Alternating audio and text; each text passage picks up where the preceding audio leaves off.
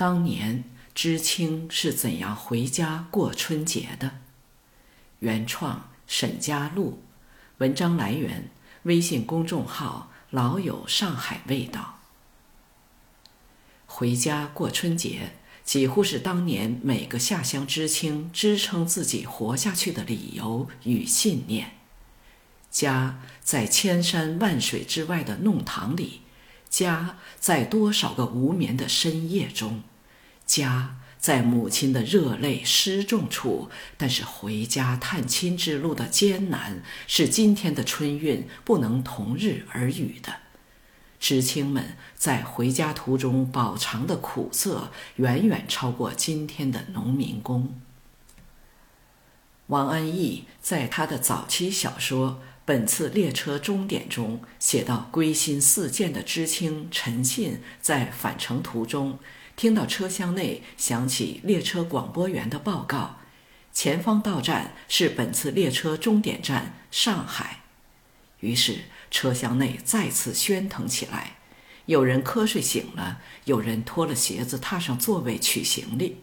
出差到上海的一群新疆人，则准备出站后先洗个澡，再去吃顿西餐。这里不妨将镜头拉回至上世纪七十年代，春节前，每列途经上海或以上海为终点的列车，都是现如今难得一见的绿皮火车，早已被挤得水泄不通。后来，作家们喜欢用沙丁鱼罐头来形容狭小空间内的拥塞情景，但这个形容词尚不能表达知青们的真切感受，因为除了前胸贴后背的挤压和推揉，还比如那些没有座位的乘客，要么只能像猴子那样佝偻在两节车厢的连接处，蹲在厕所旁。或者像一只可怜的寄居蟹一样缩在椅子下面过夜，或者攀上狭长的行李架，将身子附着得像一条花腹蟒蛇。还有窄窄的椅子靠背上也常常站立两三个人，因为上面的空间有限，而且列车在行进途中晃动厉害。他们必须佝偻着身子，并牢牢抓住行李架的边缘，才不至于被甩下来。而且，我要说到与沙丁鱼罐头的不同之处：罐头食品尚有标准化的香味儿，而身处如此密集嘈杂的车厢内，在被蒸汽机车头一路喘气地拉了两三天后，空气就会变得污浊不堪，大蒜味儿。饭菜味儿、烧酒味儿、香烟味儿、臭脚丫子味儿、焦糊味儿，厕所外泄的无孔不入的尿粪味儿，还要加上壮硕的柔软的肉体们好几天没清洗的那股肉嗝气，融合混杂在一起，然后随着列车的颠动不时涌动，简直令人呕吐和窒息。再加之各种略带夸张的方言和暴力倾向明显的咒骂与恫吓，以知青为主体的旅客情绪随时都会引爆。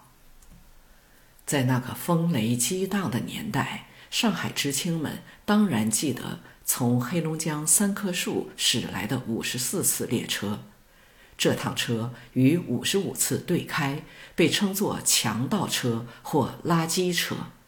前者形容混乱，后者形容肮脏。我五哥是黑龙江知青，每次回沪，我都要去车站接他。那个时候去上海火车站，俗称北站，接客送客应该算门技术活儿。首先要掐准时间，但那时列车晚点是常态。对于一辆严重超员的列车来说，能安全驶到终点，晚点实在算不了什么。然后需要获得一张站台票，这需要手持知青发回来的电报才能到指定窗口购买。没有电报的人，只能凭自己的眼光瞅准哪位旅客此时准备进站，而他身边又没有送客的人。那么上前打个招呼，借用他的车票去买一张送客票，也能混进去。当时的人们都比较善良，一般情况下都能帮你。在西北风呼呼吹的站台上，焦灼地等了一个小时又一个小时，终于来了。从远方射来一束光柱，寒冷而刺眼的车前灯似乎要将接客的人们射穿，然后在我眼前一晃而过，将整个站台照得雪亮。没等列车停稳，被水蒸气淹没的站台上已经大呼小叫起来。看到站台上亲友的知青们开始从窗口向下面扔行李袋，鼓鼓囊囊的，横七竖八的捆着彩色的绳子，装满了东北的土特产：黄豆、玉米、番薯干、木耳、榛蘑、绵白糖等等。有一次，我登上车厢接五哥，就差点被那股浓烈刺鼻的气味熏倒。知青们的脸上写着灰暗的疲倦，布满血丝的眼睛里却闪烁着兴奋。等知青们下的差不多了，我才看清车厢内的情景，真是满地的垃圾，干的湿的都有，像一场残酷巷战后的街区。五哥先是与同厂知青在北安县从货运卡车或拖拉机，甚至马车来到三棵树。在车站等了足足两天，还没有买到火车票。最后与同伴一起扒窗翻上列车，在车上补票，当然没有座位，一直要站到济南才坐到位子。有的知青脑子活络，天生是跑江湖的料，干脆一路逃票到上海。有一次，五哥也壮着胆子逃票。结果车到沈阳遇到查票，同行的知青都躲过去了。他看到列车员逼近就慌了神色，结果被逮住，在沈阳的下一个小站赶了下去。在车站孤苦伶仃的他，用身上最后一点钱发了份电报到家里，父亲马上汇钱过去。三天后，他才补了票回到上海。知青们。一路风尘，终于回到了既熟悉又陌生的城市。他们有的披军大衣，有的穿老农民一样的蓝布老棉袄，腰间再扎一根绳子。女知青比较注意形象，除了宽大的翻毛领军大装，还穿红红绿绿的中式棉袄，臃肿而鲜亮。浩浩荡荡地出了车站大门，笨重的行李扭歪了他们的脸蛋儿。汗珠从额头成串的滚落下来，在昏暗的广场灯照射下，构成了奇特的景观。然后他们在接客亲友的引导下，在广场叫一辆乌龟壳，那是一种包了铁皮外壳的三轮摩托车，一路上噗噗作响，花五毛钱就可以从北站送你到八仙桥。那就是上世纪七十年代春节前在上海北站天天可以看到的场景，是那个时候的春运。因为铁路、公路、水路等交通网络有限，车皮船只有限，运能严重不足，加上当时政策只允许知青每隔四年或两年回家探亲一次。所以，每个知青的探亲之路异常艰难，是今天的春运不可同日而语的。知青们在回家途中饱尝的苦涩，远远超过今天的农民工。春节过去了，元宵节也过去了，知青们一拖再拖，终于到了该回去的时候。父母在他们的行李袋里塞进了卫生衫、衬衫、羊毛衫、假领头和特别经得起磨的劳动布工装，那可是父亲省下来的牢房用品。还有刚刚流行开来的装拉链的春秋衫，两面可穿。各种吃食有腊肉、猪油、肉松、咸鱼干、香肠等。还有美加净牙膏、打火机、护创胶、飞马牌香烟。知青们还要理个发，去澡堂搓一把。女知青则相约老同学去逛逛南京路外滩，在王开或蝶来拍张合影。送知青回农场的情景也是同样壮观的，父母、兄弟姐妹大包小包、肩扛手提，簇拥着焕然一新的知青进了站。五十五次列车，十几节车厢已经在站台上停妥，加足了水，装满了煤。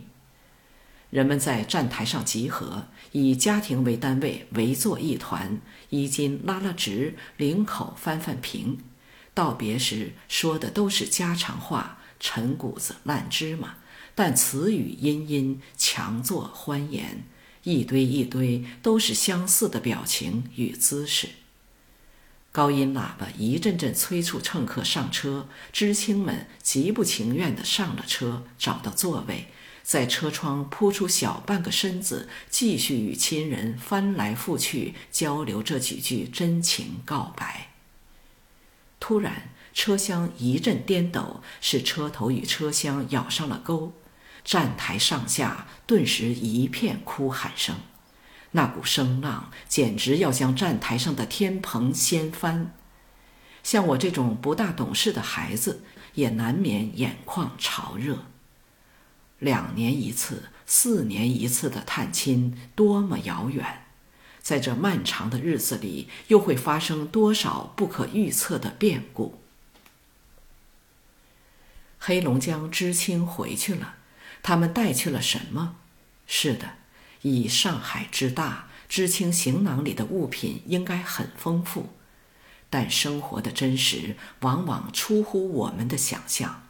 这里我只举一个例子：我朋友孙建成兄在早年的一篇小说里设置了这样一个细节：有一个女知青家境贫困，回沪探亲时带了一袋她自己晒制的番薯干。春节后，他返回黑龙江农场时，他的继母让他带走的是一袋油炸薯片。继母能给他的，只能是平时一点一滴省下来的菜油。但是黑龙江知青的探亲之旅与新疆知青相比，又算幸运的。首先，新疆知青每逢四年才获得一次探亲假。新疆的路途更加遥远，生活条件更加艰难，而假期控制更严，这显然不合理。但新疆知青年龄要大几岁，读的书多，人也老实得多。我二哥是新疆知青，在阿克苏，农医师九团的前身是赫赫有名的三五九旅一部，革命传统一路传承。每次探亲真像是一次冒险。先是从农场出来，搭拖拉机或马车一路颠簸到阿克苏，再伺机搭上货运卡车到乌鲁木齐。搭卡车是需要施展小计谋的，男知青要与女知青狼狈为奸方能成功。男知青先躲藏在公路旁边的旱沟下面，女知青在路边拦车。卡车司机看到女知青杨昭又是一个人，比较容易怜香惜玉，就一个刹车停下，让她上车。但车门一开，男知青如土拨鼠一般，先从沟里窜出来，上车贴紧司机，递上两包香烟，外加好话一串。司机自知上当，骂个一两句，凛然地抬抬下巴。副驾驶位置照例可坐两人，男知青得识相，坐最外侧。他与司机之间的位置留给女知青，这也是规矩。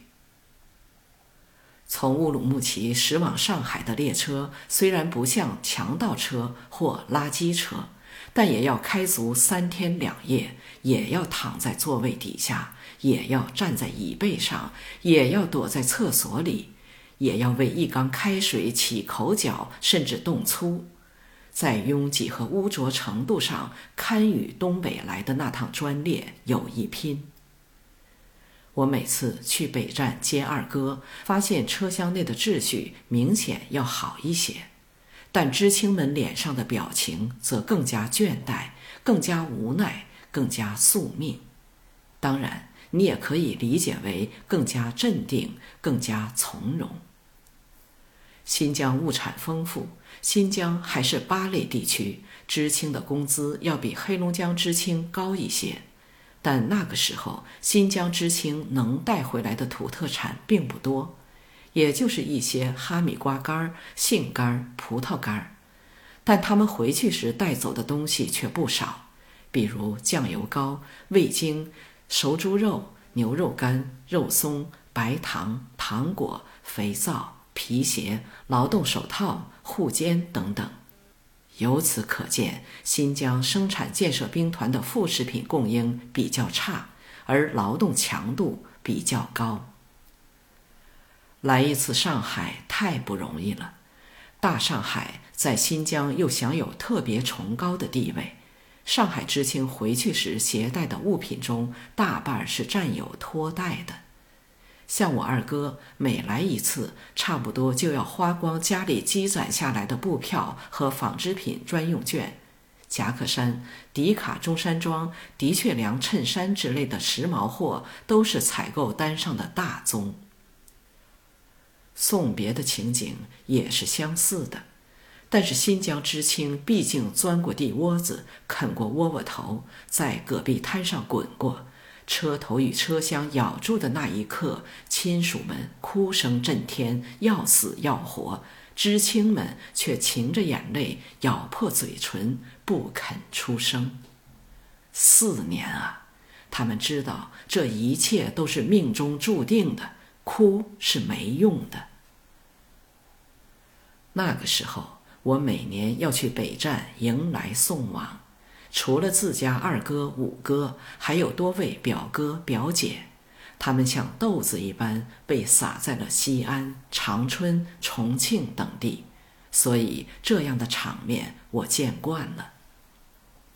有时我也很疲累，也很厌倦，但正是几位兄长去了外地，我毕业后才能按照政策留在上海。我出点小力又算什么呢？现在有些脑残，希望我们这个饱经磨难的国家回到文革，回到那个疯狂而无知的时代。那么，请问你愿意挤进这样的绿皮车，颠簸三天三夜，被各种气味熏得欲吐不能、欲死不成？而且每隔四年才能从类似西伯利亚的冰天雪地里逃回老家一次，消耗家中可怜的票证去抢购今天看来微不足道的日用品吗？